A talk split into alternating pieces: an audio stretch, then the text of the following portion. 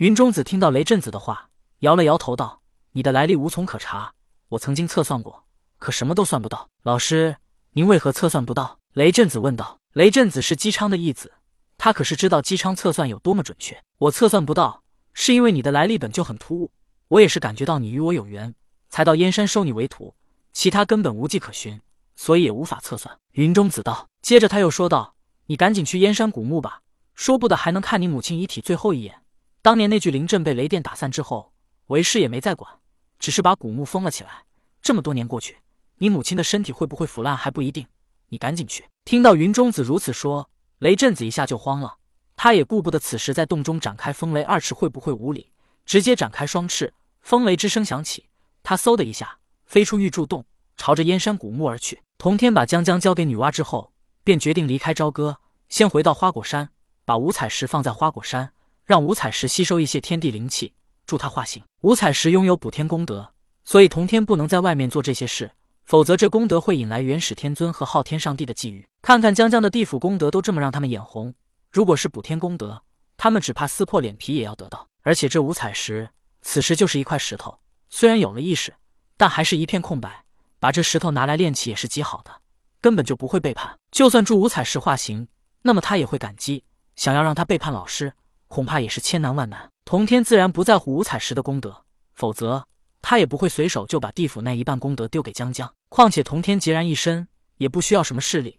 但内元始天尊和昊天上帝则不同，为了自己的威望以及己方势力，他们必然会想办法得到功德。谁能得到功德，就代表他在顺应真正的天意，以此为宣传，必然会引得人心所向。就在童天驾云朝着花果山而去之时，他突然听到脑海里传来一道微弱的声音：“老师，我不想死，我还没见过我的儿子，救我，救我，救！”声音越来越微弱，直到最后完全消失。燕山古墓，童天听罢耳中传来微弱的声音，直到声音再也不见。这声音来自燕山古墓。童天不是一个善良的人，相反，他是通天的恶师。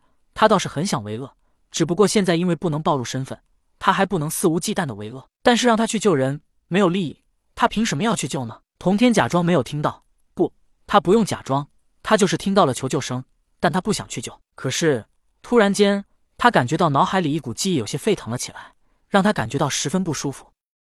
这记忆是来自通天的。原来通天早早与那古墓中的女尸有了因果纠缠，正是因为这些因果，所以女尸灵魂要消亡之前的求救才会被通天听到。通天啊，通天，谁让我是因你而来呢？也罢，也罢。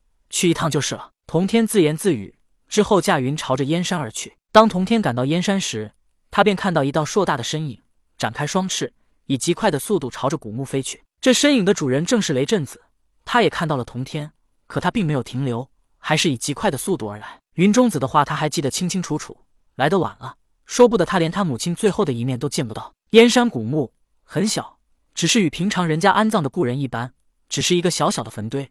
不过古墓之所以古，是因为时间久远。雷震子看着眼前小小的坟堆，旁边也没有墓碑，其上杂草丛生，一片荒凉。雷震子拿出金棍，想要把坟堆给砸开，但他突然想了想，如果这一棍下去，古墓确实被砸开了，但说不得母亲的遗体也要毁了。所以雷震子收了金棍，伸出双手，将风雷二翅上的风雷之力凝聚到双手之上，一时间，他的双手上有风雷之声，而他要用双手把古墓给扒开。看到雷震子在用力的扒开古墓，童天并未阻止。他此来是为了了结通天曾经与女尸的因果，也算是要救古墓中的女尸。